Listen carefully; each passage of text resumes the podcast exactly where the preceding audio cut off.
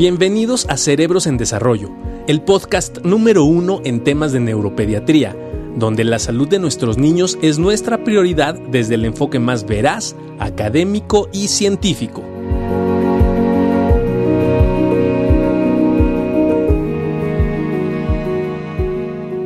¿Cómo están? Buenos días, buenos días. Buenos días.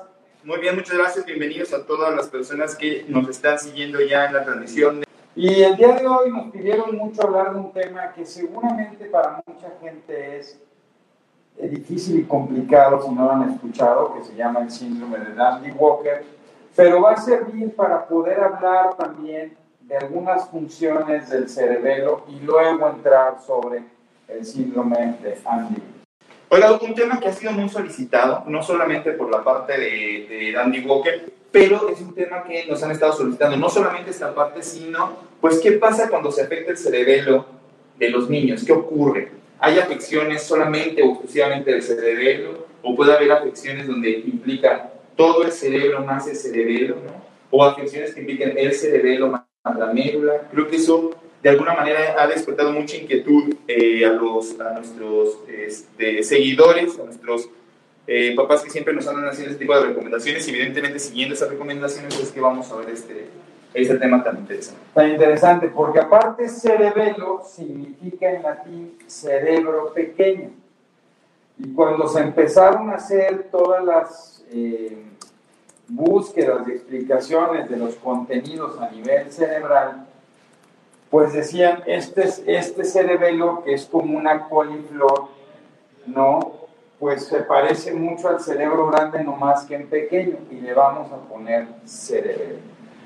Interesante porque, pues durante muchos años, todavía hasta hace poco, realmente no se sabía específicamente todas las funciones que puede realizar este pequeño órgano que está localizado en la fosa posterior, que es la región de aquí atrás de nuestra cabeza. Es una, lo que ustedes es muy cierto, ¿no? Hasta hace no tanto tiempo se pensaba que el cerebelo únicamente y exclusivamente se encontraba implicado en situaciones motoras, ¿no? en situaciones de coordinación, lo cual es cierto y evidentemente es una estructura del sistema nervioso que nos interesa mucho para el poder coordinar los movimientos, el poder tener estos movimientos finos, de alguna forma eh, de, de, la parte motora, ¿se acuerdan cuando hablábamos del, neurodesarrollo, que hablamos de parte motora gruesa y parte motora fina? La parte motora fina eh, en, en, gran proporción tiene que ver con este proceso de desarrollo del cerebelo. Entonces, la parte motora fina este, vamos a tener una implicación cerebelosa muy importante, además de obviamente toda la minimización de los nervios periféricos que ya hemos venido platicando en las cápsulas de desarrollo. También, planificación y ejecución de los movimientos que vamos a realizar. Eso es algo que anteriormente no se conocía del todo, es decir, el cerebelo no solamente nos ayuda a coordinar, nos ayuda a planificar los movimientos, es decir, se piensa que podría ir incluso un pasito adelante, ¿no? En la planificación del siguiente movimiento que yo voy a dar cuando ya estoy... O sea, si yo me voy a mover hacia acá, el que me ayuda a saber la fuerza con la que me tengo que mover y el espacio, porque si no me movería y le pegaría a Juan Carlos, es el cerebelo. Entonces, es súper interesante. ¿Y por qué es tan interesante? Porque el cerebelo recibe todos los procesos sensoriales de mi cuerpo me ayuda a saber dónde estoy ubicado, saber que ahorita estoy de pie, me permite saber el espacio en el que me encuentro y sobre eso planificar los movimientos y se pondrá de acuerdo con la región del lóbulo frontal para decirle para mandar. Entonces es un gran planificador de ejecución, de movimiento y algo muy interesante es que hoy lo que sabemos es que no solo es de movimiento, sino que también pareciera que tiene mucho que ver con procesos de planificación y ejecución de funciones mentales. ¿no? A ver, eso es algo que quería preguntar al doctor Barragán, porque él ha sido un investigador constante de las funciones del cerebro, no solamente en la situación motora, sino las investigaciones del maestro Barragán han ido más allá en cuanto a la parte cognitiva. A ver, maestro, si nos pudiera explicar un poquito para las personas que nos están escuchando, cuál es la participación del cerebro en esta función cognitiva, que esa es la, la función que, que o, la parte cognitiva, para la gente que nos está escuchando, es la parte que nos permite el poder aprender nuevas cosas, tiene una relación importante con la parte intelectual, la parte de la inteligencia, y nos va a permitir poder desarrollar no solamente eso, sino platíquenos de qué otras funciones ejecutivas. Es súper interesante porque aunque las funciones ejecutivas que tienen que ver con todo este proceso de cómo desarrollar adecuadamente lo que estoy planeando, mis acciones cotidianas, el que regula y prevé las situaciones, pareciera que es el cerebro. Y entonces así, cuando hoy en la mañana nos levantamos Juan Carlos y yo y planeábamos estar en este live con ustedes, el que, el que me va dando el timing, el tiempo para llevar todas las actividades y poder estar a tiempo con ustedes es el, el cerebro. Y eso es muy interesante porque y ya lo platicamos varias veces, pero normalmente las personas que tienen problemas en el cerebro también tienen dificultades no solo motoras, sino también cognitivas. Y sobre todo en funciones visoespaciales.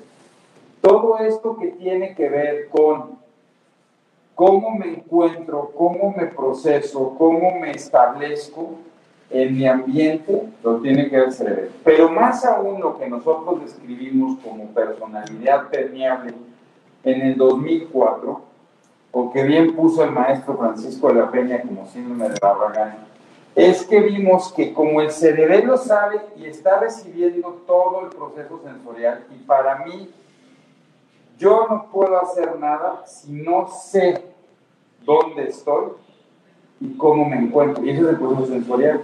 O sea, el proceso sensorial me permite saber cómo está mi entorno. Y entonces, pero también me permite saber cómo está mi estado de ánimo. Y por eso, muchas veces, los chavos que tienen problemas cerebelosos son niños muy intensos, son niños que tienen dificultades para regular sus estados emocionales, se prenden fácilmente, tienden a estar más ansiosos e incluso algo que hemos descrito mucho es la poca flexibilidad cognitiva. Son niños que no tienen esta capacidad de adaptación, sino que siempre tienen pensamientos muy rígidos, necesitan estar mucho tiempo haciendo lo mismo porque si no se pierden. Y los lleva a ser perseverantes. La otra cosa es que en este proceso sensorial ayuda mucho a la selectividad. Y entonces los niños que tienen dificultades en cerebrosas suelen ser más selectivos en lo que les gusta probar de alimentos, sentir, etc. etc. Bueno, y, y, queríamos platicar un poquito de eso, porque gran parte de estas descripciones que se están haciendo, pues, no solamente es porque que ustedes observan el cerebro en esta región posterior de lo que es la bóveda craneana de la cabeza, sería la nuca, aquí está la nariz, aquí estaría la nuca, aquí está el cerebro. Y fíjense qué interesante, porque pensaríamos, bueno, que el cerebro nada más funciona en esta zona, pero no es así. El cerebro va a tener vías que van a comunicarlo con la región frontal del cerebro, con otras regiones cerebrales corticales y también con la médula espinal. Entonces, eso es muy importante porque es un gran regulador, gran regulador de gran, de gran parte de las funciones que ocurren en el sistema nervioso y que tiene que llevarse como comunicación o que tiene que llevar esta comunicación hacia los nervios periféricos para poder ejecutarlos. Y en relación con la parte cortical frontal, que es, es, algo descrito por el maestro Barragán, en las situaciones en pacientes, por ejemplo, con trastorno por déficit de atención, donde a veces pudieran tener no solamente el déficit de atención, y me gustaría tocar ese rapidísimo para entrar lo que sería Dani Google,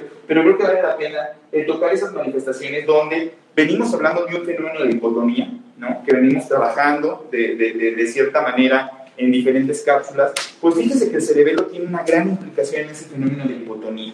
El cerebelo, si existiera alguna alteración, se puede ver y se puede notar en el tono de los niños. Entonces, cuando hablamos de hipotonía, empezamos a imaginar diferentes situaciones, tanto del sistema nervioso en la parte de la corteza cerebral y el cerebro, pero también imaginamos cualquier complicación a nivel del cerebro o bien a las vías que comunican con los brazos, con las piernas, con cualquier otra región del cuerpo. Sin embargo, el tono muscular en gran medida podría estar regulado por la función del cerebro. Ahora, en cuanto a esto, Si mezclamos estos problemas ejecutivos, que tienen que ver con el pensamiento, velocidad de procesamiento, juicio, abstracción, memoria, etcétera, etcétera, ¿qué pasa, no? Y usted lo ha descrito muy bien y, esto ha sido algo que se ha trabajado mucho tiempo en, en, la escuela del infantil, que son estos niños que además de poder tener estos problemas ejecutivos, podrían tener estos problemas de tono muscular y que además pudieran ser muy lentos en la realización de sus movimientos, en las respuestas que tienen de manera corporal, etcétera, etcétera.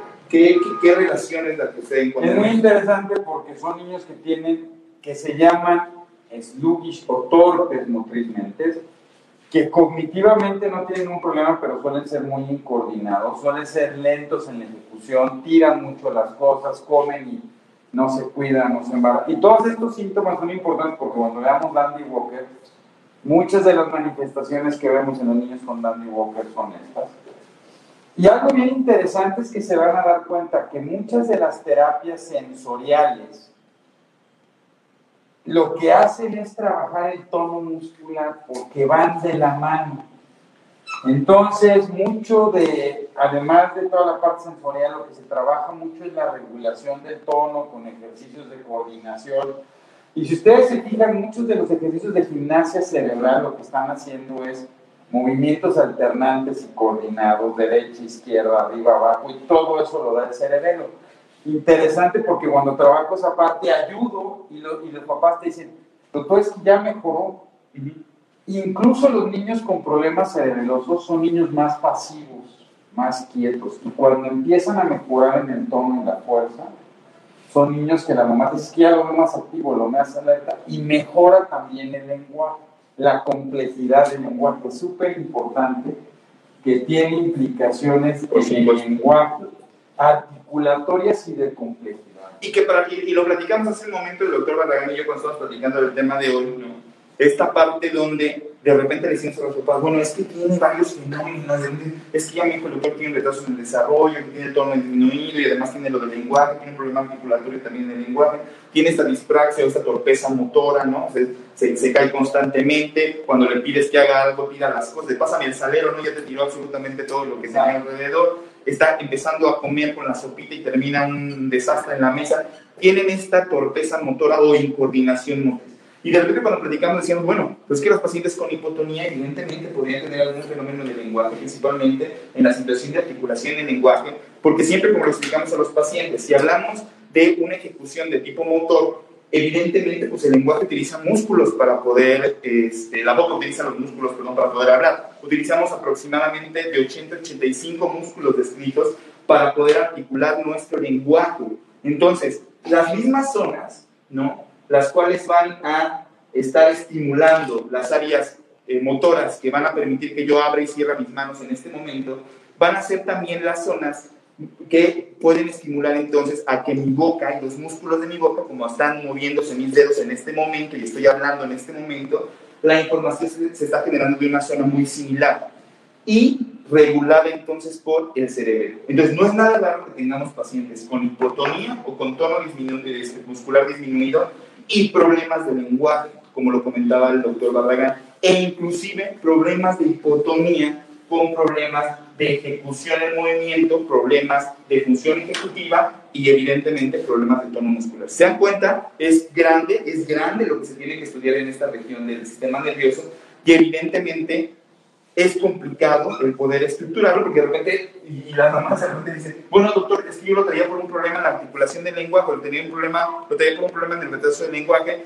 y usted me termina mandando a este, terapia de rehabilitación también motora, ¿no? Que platicamos hace un rato, o me termina mandando ataque terapéutico a natación. Dice, pero el problema de mi niño era solo lenguaje. No, lo más probable es que no solo era lenguaje, sino que venía asociado con algún problema en el tono muscular, principalmente asociado a hipotonía. Y lo que buscas al momento de generar este tipo de estímulos a través de la rehabilitación que comentábamos es no solamente que se estimulen los músculos implicados en el lenguaje y la pronunciación, sino que estimulemos músculos que están implicados en todo el movimiento del cuerpo. Y lo comentamos también hace un momento, no es nada raro que veamos una mejoría en el lenguaje asociada a una mejoría del tono muscular posterior a la terapia de rehabilitación. Y eso va a ser muy interesante que ustedes me lo comenten, en este, en este live para saber qué les ha parecido y si ustedes han tenido alguna experiencia con sus niños en cuanto a estos fenómenos tanto de hipotonía con todas estas alteraciones tanto en el lenguaje como en funciones este, ejecutivas que hemos comentado durante el día de hoy.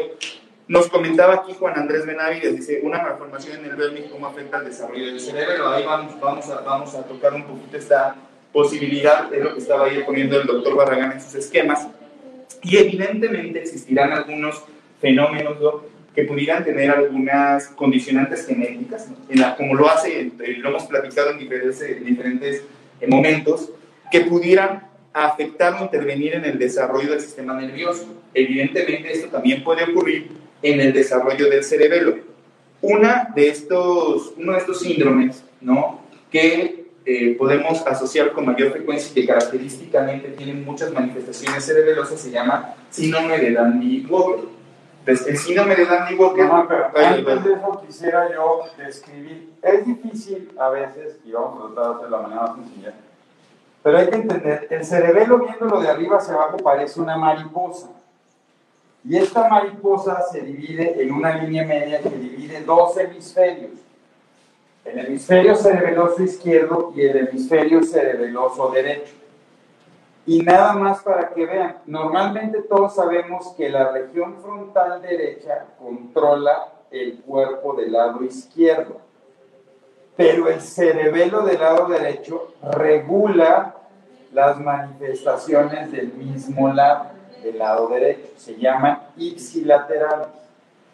Y dentro de estos dos grandes hemisferios, en la parte del medio, como el cuerpo de esta gran mariposa, se encuentra algo que se conoce como el vermis Por eso es bien importante saberlo. Y tiene otra parte muy importante, como las anginas que tenemos en la boca, que se llaman amígdalas, también el cerebelo tiene un par de pelotitas que se llaman amígdalas cerebelosas y que en el caso de Andy Walker y de otras cosas son vitales y muy importantes. Y el cerebelo, al igual que el cerebro, está recubierto, y yo siempre les digo, es como un globo, si yo inflaro un globo y luego inflaro otro globo y metiera el cerebelo, estos globos se llaman meninges. Y entre las meninges hay líquido que a veces puede formar burbujas, porque vamos a hablar de algunos temas. Qué interesante. Porque el cerebelo, fíjense, antes de entrar en Andy Walker, necesitamos decir dos cosas. No es raro que veamos, les mandamos a hacer una resonancia magnética y vemos que el cerebelo está más pequeño, porque se confunde mucho con Andy Walker. Que el cerebelo está más pequeño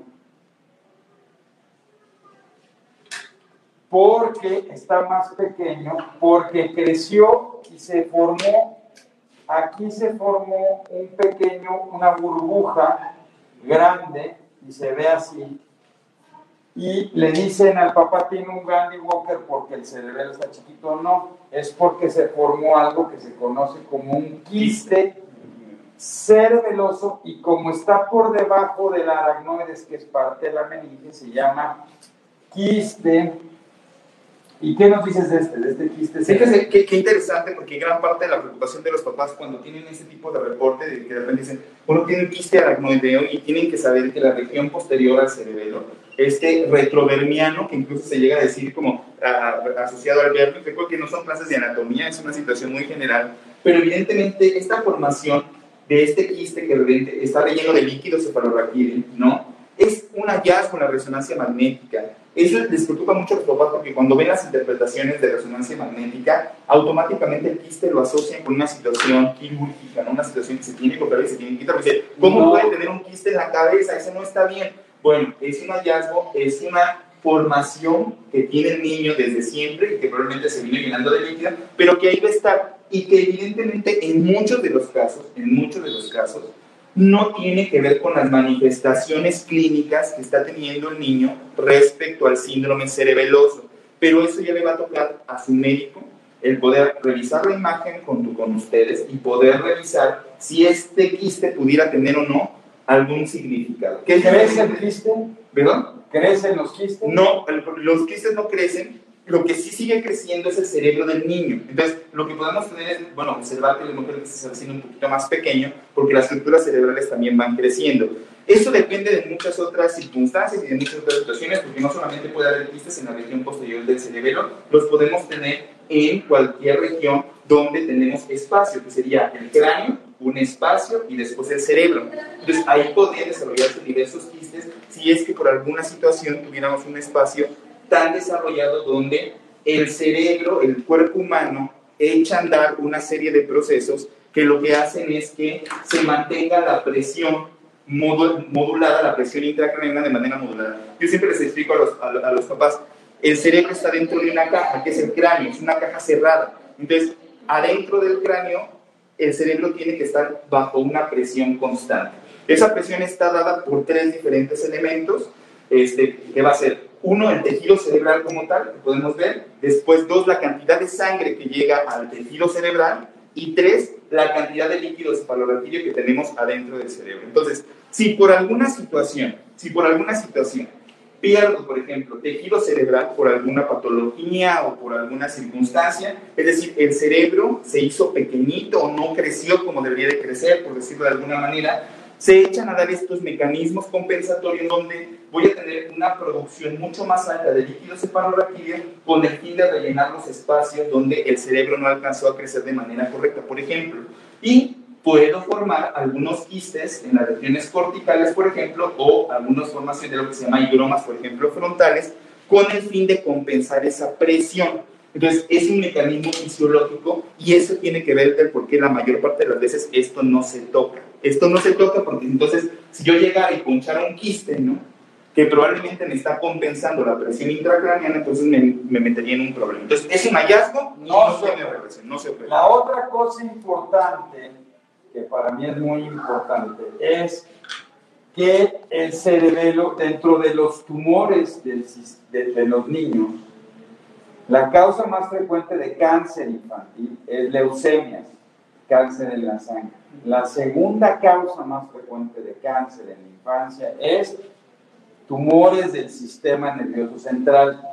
Y dentro de estos, aunque depende de las series, por lo menos entre el 50 y el 60% de los tumores nacen del cerebelo. Es una región donde crecen muchos tumores sobre todo dos tipos de tumores frecuentes, uno que se llama el méduloblastoma y otro que se llama el astrocitoma. Pero entonces también por eso, cuando hay manifestaciones claras de un problema cerebeloso, aunado a un dolor de cabeza muy intenso, manifestaciones de ataque al estado general, o sea, de forma aguda, es importante pensar y sobre todo cuando empiezan a tener un problema que se van de lado, que se llama ataxia, es importante pensar y estudiarlo porque a veces podemos tener tumores del sistema central. Dentro de los problemas del cerebelo es lo menos frecuente, pero por eso a veces también cuando nosotros detectamos algunas situaciones en cerebelo, mandamos a hacer un estudio de imagen porque aunque es raro es importante que lo podamos tener. Ahora, entonces ya, eso es nomás por todas las cuestiones de cerebro. Vamos a entrar a un tema muy importante que en realidad debería de llamarse Arnold. Y fíjate, mucha gente dice, bueno, yo nunca he escuchado de Dandy Walker, ¿no? pero ¿sabían ustedes que hasta el 15% de los adultos que tienen migraña o dolores de cabeza recurrentes pueden tener un síndrome de Dandy Walker y que piensan que tienen migraña y lo que tienen es un síndrome de Dandy Walker, que el primero que lo describió se llamaba Arnold y en realidad debería llamarse síndrome de Arnold Dandy Walker, que mucha gente, este, no, ya nomás le dice Dandy Walker. Y también debería de mencionarse y ver la parte del qué ¿no? Eso es, muy, eso es muy importante, es muy interesante, porque, y ahorita lo vamos, lo, vamos a explicar, tiene que ver con las decisiones de tratamiento en los, en los pacientes, ¿no? Este, bueno, ¿qué es esto? Es una enfermedad, primero, porque ustedes ven, es una enfermedad congénita, significa que los niños, este, no es que de repente eh, pues, le salió esta malformación o tuvo esta malformación, sino que nacen con esta, esta situación. Este tiene una característica importante. Hablábamos de la circulación del líquido cefalorraquídeo y ven aquí como el doctor Barragán ponía que el líquido cefalorraquídeo circula, pero esto lo hizo más bien para la parte de las vías, pero el líquido cefalorraquídeo va a circular a través de diferentes canalitos, que es lo único que vamos a mencionar, diferentes canalitos que también van a incluir un paso por el cerebelo en una región que se llama cuarto ventrículo y después van a, va a bajar, va, va, exactamente, va a bajar del cuarto ventrículo, que es este, este espacio que tenemos aquí, este pequeño receso donde el líquido se puede acumular y después va a bajar. Hay un fenómeno que también se llama cisterna magna, cisterna, así como las cisternas de la casa, donde se almacena el agua. Así se llama también cisterna magna porque es la gran cisterna del sistema nervioso donde se va a almacenar también líquido cefalorraquídeo. Entonces, una de las manifestaciones que tiene el síndrome de Dandy-Walker es que podemos tener dilataciones, es decir, tener el ventrículo, el cuarto ventrículo, este receso que observamos, más grande y también tener una cisterna magna, que es donde tenemos este gran paso de líquido, el líquido cefalorraquídeo, muy grande. Eso se llama megacisterna magna. Entonces, tenemos dos fenómenos. Primero, una dilatación del cuarto ventrículo, después la presentación de algo que se llama megacisterna magna, que tiene que ver entonces con la circulación de líquido cefalorraquídeo, y después una pregunta que nos hacían ahí eh, eh, este, hace, un ratito. Puede existir hipoplasia, significa un vermi cerebeloso, que se acuerdan que el doctor les ponía dos áreas del cerebelo, un hemisferio del lado derecho un hemisferio del lado izquierdo y en el centro un pequeño como gusanito que mantenía unidos esos dos hemisferios. Entonces, tenemos esa disminución en el vértice cerebeloso, es decir, puede estar más pequeño de lo normal o incluso podría estar ausente, es decir, que no tuviéramos el vértice cerebeloso. Entonces ya tenemos otra situación. Tenemos dilatación del cuarto ventrículo, tenemos una megacisterna magna, esta cisterna, repetimos, donde se almacena el líquido cefalorraquídeo y tiene su paso y una hipoplasia del vértice cerebeloso o incluso ausencia de vértice cerebeloso, que sería, ahí, está, ahí lo está colocando el doctor para que ustedes lo puedan ver. Pero no tiene vértice no cerebeloso. Y el cerebelo, a diferencia de lo que estamos viendo, se vuelve muy pequeño y eso genera que se dé una gran cantidad de líquido.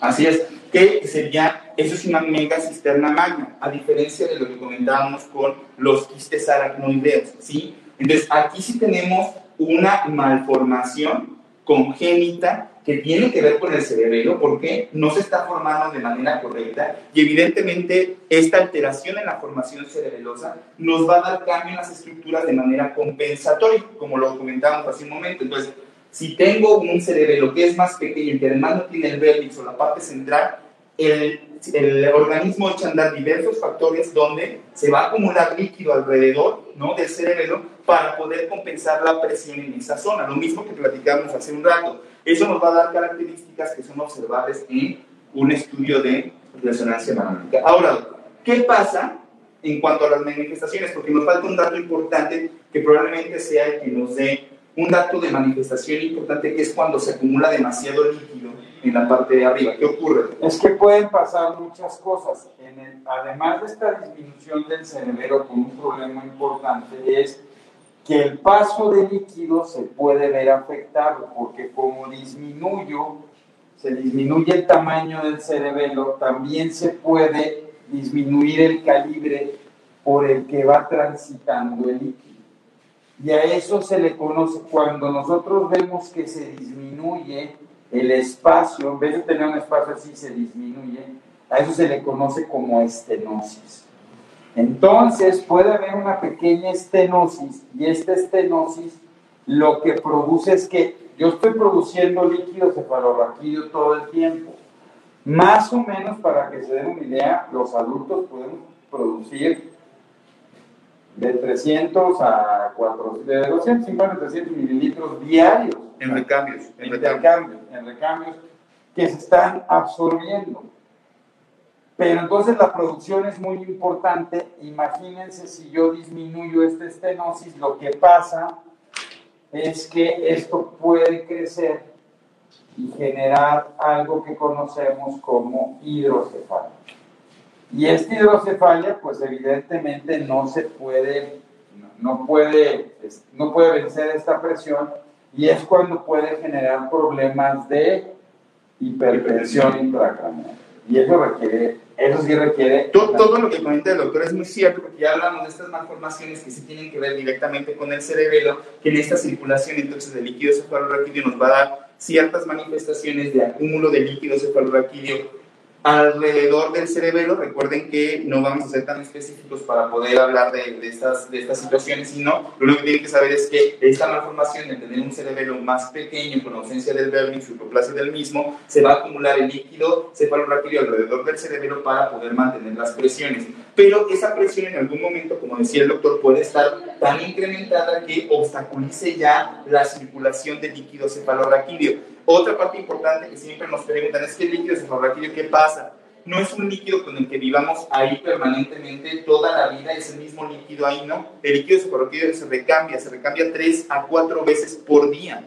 Entonces, de repente, las personas les da mucho miedo, ¿no? Cuando hacemos algún abordaje diagnóstico y hacemos una punción lumbar y obtenemos este líquido cefalorraquídeo de la parte baja, ¿no? De la espalda, que de repente hacemos las punciones, les da mucho miedo porque dicen, es que ese líquido es vital, ¿no? Ese líquido es muy importante. Sí, es muy importante, pero tanto los niños como los adultos volvemos a hacer un recambio a través del, agua que tomamos, del agua que tomamos, que ingerimos, recambiamos, se hace un, filtrado de la sangre, ¿no? Y se vuelve líquido cefalorraquídeo. Entonces lo estamos recambiando de manera constante, eso significa que también se desecha el líquido ya utilizado y volvemos a generar líquido nuevo todos los días, hasta tres a cuatro veces por día.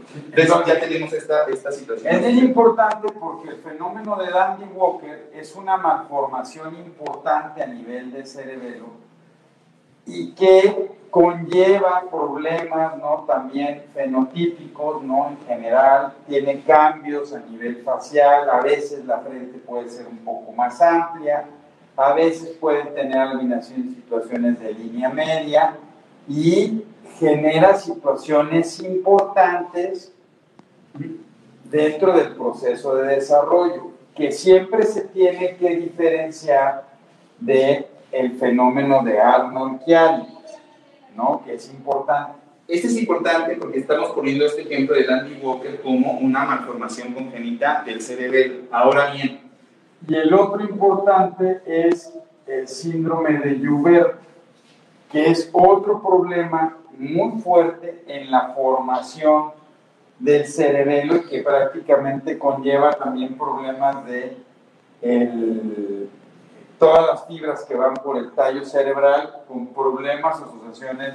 Es un, es un síndrome mucho más severo el síndrome de Joubert que el síndrome de Dandy Walker. Claro, y, y, es muy característico, nos va dando diferentes, tanto el Arnold como el Dandy Walker, como el Joubert, nos va dando manifestaciones distintas en los estudios de resonancia magnética. Por eso es tan importante el poderlo realizar ante cualquier fenómeno cerebeloso. Y a eso iba, que aunque es una enfermedad congénita, es una condición congénita, es decir, nacimos, bueno, nacimos en el cerebeloso, sin embargo, fíjese que incluso, ¿no? Mientras echan a andar esos mecanismos de compensación y se, empieza a rellenar, digamos, las partes ausentes del cerebelo de líquido, el niño puede incluso ir teniendo un desarrollo hasta cierto punto normal, es decir, no tenemos ninguna manifestación cerebelosa. Esa es la otra situación. Los pacientes con Dandy Walker incluso pueden estar bien y de repente empezar con los fenómenos del cerebelo. Eso es algo muy importante porque de repente dice uno, ¿y cómo si era algo con lo que nació no me di cuenta hasta que estaba en segundo de primaria? ¿Qué es lo que ocurrió? ¿Por qué nadie me dijo que venía con esta malformación? Bueno, lo más probable es que nadie se lo dijo porque no había tenido ninguna manifestación y hasta que empezó a tener manifestaciones del cerebelo relacionadas con incoordinación motriz, ataxia, ¿no? que es caminar como borrachito, problemas de lengua, que es hablar así le decimos nuestro lenguaje estadio, que es hablar también como borrachito, cuando se le pasan las copas, que de repente empiezas a arrastrar la lengua, ¿no? como, como, como, se dice, y, este, y algunos fenómenos de irritabilidad, cambios en el comportamiento, problemas para dormir, problemas este, evidentemente de coordinación, y en algunas ocasiones, las menos, hasta crisis eh, epilépticas, ¿no? Entonces, de alguna manera, es más o menos cómo se presenta, pero este, puede venir de un desarrollo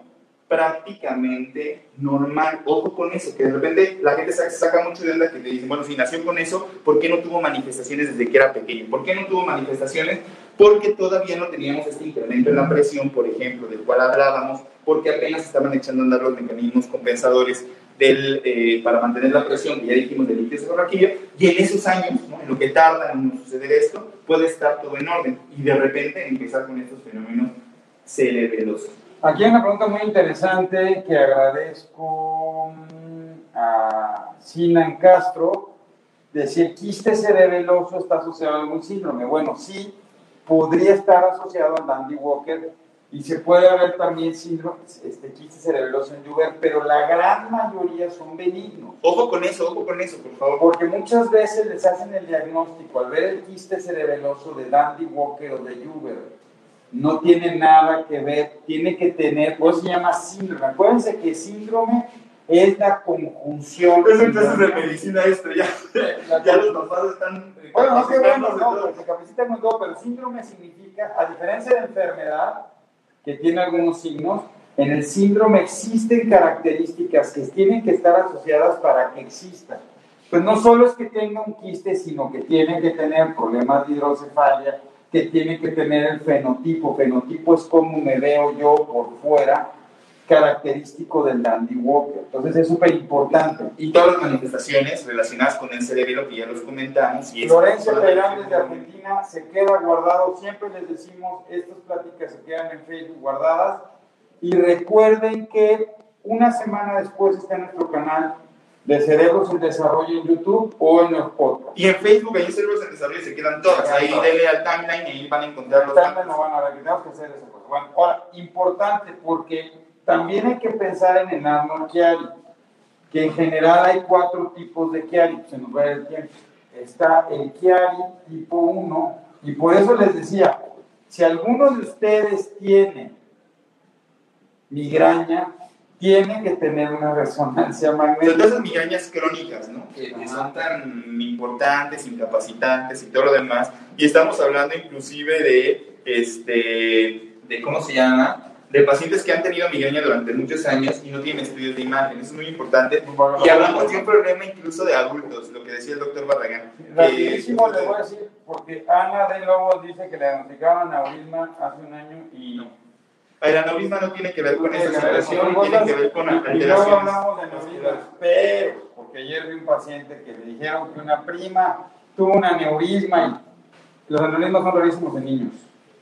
Y sí hay que cuidarlo mucho en adultos. Bueno, nada más del Chiari, porque Arnold, que estaba también, Arnold describió la malformación y al mismo tiempo es lo que describió una hipoplasia del cerebelo, que no todo mundo no todo el mundo eh, está de acuerdo en que se tenga que meter, pero es un cerebelo muy pequeño. Y el que hay tipo 1, que es el que pueden tener muchos adultos con migraña y que a veces no da ninguna manifestación, simple y sencillamente puede ser por algo que se ve, normalmente el cerebelo tiene que ser curviado. Y de repente aquí el cerebelo se formó plano y eso se le llama, o el cráneo, el hueso, se llama plativas. Entonces se aplasta y eso puede aumentar la presión. Acuérdense que todo el cráneo, el único lugar donde tiene para salir es un agujero grande que se llama el agujero magno. Y nada más puede salir por ahí. Cuando son bebés y decían, ¿qué manifestaciones de hipertensión intracraneal pueden tener para la atención primaria, para los médicos, importantísimo. En bebés menores de un año, la fontanela se, se, ensancha y la cabeza empieza a crecer de una manera muy importante. Pero si yo ya pasé del año de edad y el cráneo está cerrado y es una jaula, el único lugar por donde puede salir es por el agujero. Es aquí este, este agujero, que aquí vendría más o menos el cuello, ¿no? la presión del cuello con la cabeza. Aquí estaría el, más o menos la manzana de. Entonces, obviamente, esto está cerrado, todo es el cráneo, todo es el cráneo, región anterior, posterior, y entonces el único lugar, como decía el doctor es ese gran hueco donde pasa la médula espinal, que se llama este, agujero. Es muy importante. Y lo que decía el doctor Barragán, junto con esa situación donde el cerebelo cerebral se, se, encuentra como aplastadito, alargado, el cuarto este, que es el cuarto ventrículo, que es donde se recuerda que dijimos que se almacena un poquito de líquido escorregido, también se ve alargadito. Y junto con eso, esta región que son las amígdalas, ¿no? esta región que son las amígdalas, vamos a encontrar cómo podemos tener un descenso de estas amígdalas que comentaba el doctor Eso ya es como mucho más específico, pero existe esa posibilidad. No, es importante que sepan que por qué se dan las manifestaciones del Chiari. Porque empieza a haber una mayor presión del cráneo y la única lugar donde tiene para salir es por el agujero. Y entonces la amígdala cerebelosa se va a clavar y se va a meter entonces imagínense que está el agujero, pasa la médula y de repente se más estructuras. Tenemos todas unas estructuras allá atoradas, como un congestionamiento de, estructuras y, de, estructuras cerebelosas, junto con la parte medular, junto con estructuras vasculares, etcétera, metidas todas en un agujerito donde no debería de estar así. Entonces, evidentemente, si eso ocurre, lo que vamos a tener también es, puedes, puedes, tener una alteración en la circulación del líquido cefalorraquídeo en casos evidentemente severos. Ese sería eh, más o menos lo del tipo 1. Y el tipo 2 tiene asociado algo que se llama otras alteraciones, que es el más común, que es un miedo meningocele o un meningocele, que es un defecto de la médula donde está abierto, pero algo que es más frecuente, y hemos tenido varios casos, es que también puede tener lo que se llama médula anclada. ¿Qué es esta médula anclada? La médula anclada es que la médula normalmente pues está en, este, está en un tubo, está flotando. Pero de repente en el Chiari se fija y entonces la médula en vez de estar flotando se queda pegada.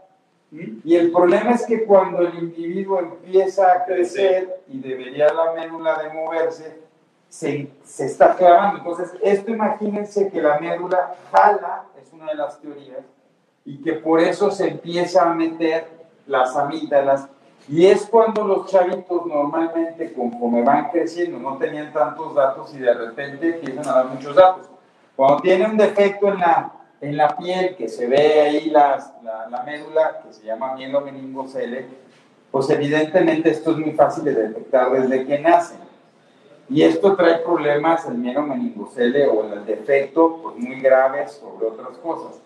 Pero la médula anclada no se ve. Y hay dos momentos de crecimiento bien importantes. La primera es cuando crecen alrededor de la escuela. Pero si no tiene nada, el otro momento donde da durísimo es en la adolescencia. Cuando empiezan a crecer los chavos, empiezan con dolor de cabeza y se empiezan a tener algo que se llama escoliosis porque la médula, pues no, se está protegiendo. No tiene libertad para crecer, no tiene libertad para crecer de manera longitudinal porque está anclada en la parte de abajo, en la parte de abajo en la médula, como ustedes saben, la médula espinal llega hasta una buena porción inferior de lo que sería la, la, la espina. Entonces, está anclada en la parte de abajo, no permite un crecimiento longitudinal y evidentemente al no permitir un crecimiento de esa manera vamos a tener estas manifestaciones que decía el doctor Barragán, donde los niños van a adquirir posturas viciosas porque evidentemente el cordón medular no está dejando que crezca bien y entonces vamos a tener chuequitos, van a, va a haber pacientes que están chuecos, alteraciones en la sensibilidad, recuerden que la médula espinal conduce todas las vías eh, sensitivas y motoras también. Entonces puedo tener alteraciones en la fuerza motora, alteraciones en la sensibilidad y asociado a esto, si fuera un alma podríamos tener el meningocele y también hidrocefalia, que eso es importante que ustedes lo sepan, que es el acúmulo de líquido cefalorraquídeo que hemos venido platicando durante... Y si esto no lo, porque aquí hay una pregunta de de Bob, y es muy importante porque esto puede haber afectación de las fibras que vienen aquí de lado, y eso lastimar las fibras y provocar parálisis cerebral, que como decíamos en otro tema que ya lo tocamos, es un problema de espasticidad. Y también si no corrijo a tiempo la hidrocefalia, como esta hidrocefalia está presionando el tejido cerebral, y no la corrijo a tiempo, puede lastimar el cerebro y no solo producir parálisis cerebral, sino puede producir problemas cognitivos. Así es. Por eso en el Dandy Walker, a diferencia de Arnold Chiari, en el Dandy, donde el defecto cerebeloso es mayor y con mayor frecuencia tienen hidrocefalia asociada, hay problemas cognitivos, lo cual en general en el Chiari, si se resuelve a tiempo, porque esto sí requiere un proceso quirúrgico, y me ha tocado ver chavos que incluso nos han operado de la columna diciendo que es un problema de escoliosis, lo estiran, le ponen unas barras y el problema que tenía era un problema de médula anclada y lo que tengo que hacer es quitarlo. Entonces, mi chavo se empieza a poner se empieza a tener escoliosis sin ninguna otra manifestación y dolores de cabeza y problemas, de parestesia se llama cuando empieza a sentir hormigueo. y debilidad. Ojo, hay que checar y hay que ir con un neurólogo para que no sea un problema de un Chiari que me está dando un problema. A veces incluso el Chiari tipo 1, cuando empieza a tener ya una cierta presión, no solo da dolores de cabeza, sino empieza a dar dificultades, que es para los adultos.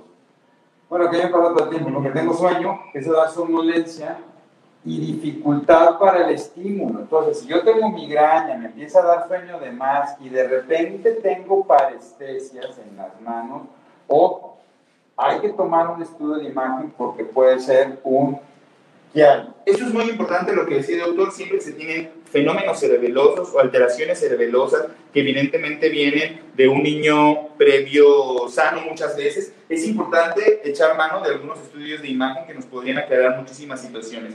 Otra de las situaciones que nos pregunta por ahí es... Mira, Marta Rocío, perdón, más ¿Sí? a su hijo tenía tipo 1 y lo operaron asintomático y va a estar muy bien.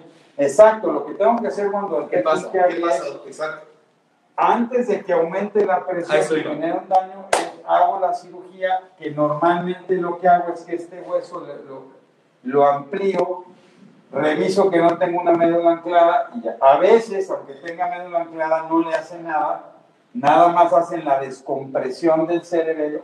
Ok, y aquí la otra parte importante es, en estos casos donde tenemos un proceso de incremento en la presión y donde la hidrocefalia nos está dando un problema, lo que se hace, por ejemplo, en Andy Walker es la colocación de algo que se llama válvula de derivación, eso lo hace el neurocirujano. Y lo que permite es que todo ese líquido que está acumulado en los ventrículos laterales y que ocasiona hidrocefalia se drene a través de un tubito que se coloca, ¿no?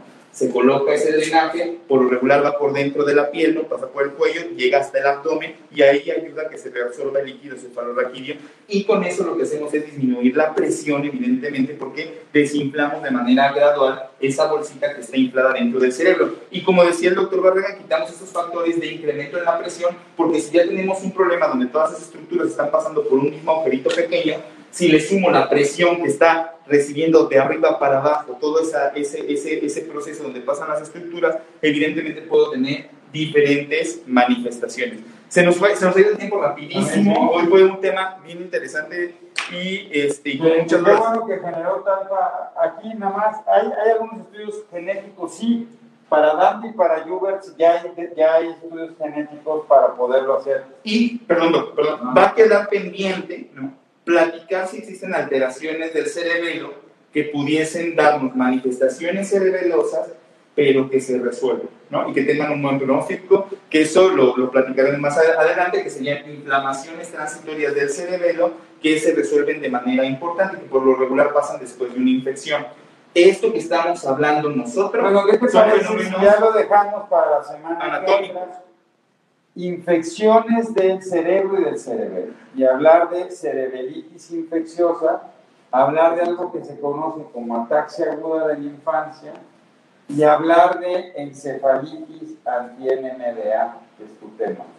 Y pues se puede llevar dos clases. No, no, no, importa, pero... Oigan, muchas gracias a todos. Ana Cecilia, familia Púrpura. Antes de que mm, el síndrome de Dandy Walker presente clase de cuerpo calloso y vermis cerebeloso, no, el Dandy Walker nada más es hipoplasia de vermis. Si se dan cuenta, aquí está el cerebelo, aquí tendríamos la alteración congénita en la formación del cerebelo, el cuerpo calloso está hasta la parte de arriba, entonces se dan cuenta, es otra área del sistema nervioso. Pero es muy importante. Isabel Carvajal, que es una fan destacado, nos pregunta a qué se refiere una genesia de arteria comunicante. Okay. Aunque no tiene nada que ver con el tema, pero rápidamente en el cerebro tenemos algo que se conoce como el polígono de Willis. Vienen las carótidas, las carótidas se dividen en dos, aquí están las carótidas, se dividen en, fíjese qué fácil es el cerebro. vienen las carótidas, la derecha y la izquierda, y llegan en la base del cráneo y se dividen en dos. La que se va a la parte más anterior del cerebro se llama arteria cerebral anterior. La que se va a la región media se llama arteria cerebral media. Y de la región de la región posterior de las vértebras se genera la que se va a la región posterior se llama arteria cerebral posterior. Pero de repente no es así de fácil, no le crean, nada más esto. No, así es, no, o sea, anterior media cerebral. Pero aquí puede haber de repente una comunicación entre las arterias y hasta el 30%, 25% de nosotros puede ser que no se forma una de estas. Así nos hizo Dios y a eso se le llama genesia de arteria comunicante y no pasa nada. Es nada más que no se desarrolló este pequeño vasito. Lo es más, incluso es interesante saber que hay arterias dominantes y que normalmente son del lado izquierdo, y eso pensamos porque el corazón está del lado izquierdo, y cuando sale la aorta, la rama más fuerte y más poderosa es del lado izquierdo. Fíjense que eh, eso es muy interesante, como comentaba el doctor Barragán, entonces en la circulación del cerebro existen grandes vasos, grandes arterias, ¿no? Que permiten que llegue esta sangre al cerebro y aunque existen grandes vasos, existen pequeños vasos que también nos permiten la comunicación entre diferentes eh, arterias. Eso, eh, eso es muy importante. Cuídense mucho, muchas gracias, gracias a todos, muchos saludos, muchos saludos.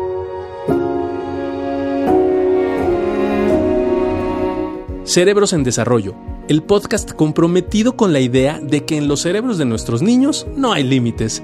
Síguenos en nuestras redes sociales. En Facebook nos puedes encontrar como Neurología HIM, en Instagram como arroba Neuropedia HIM, nuestra página web es cerebrosendesarrollo.com y si tienes cualquier duda o comentario, por favor escríbenos al correo electrónico cerebrosendesarrollo.gmail.com.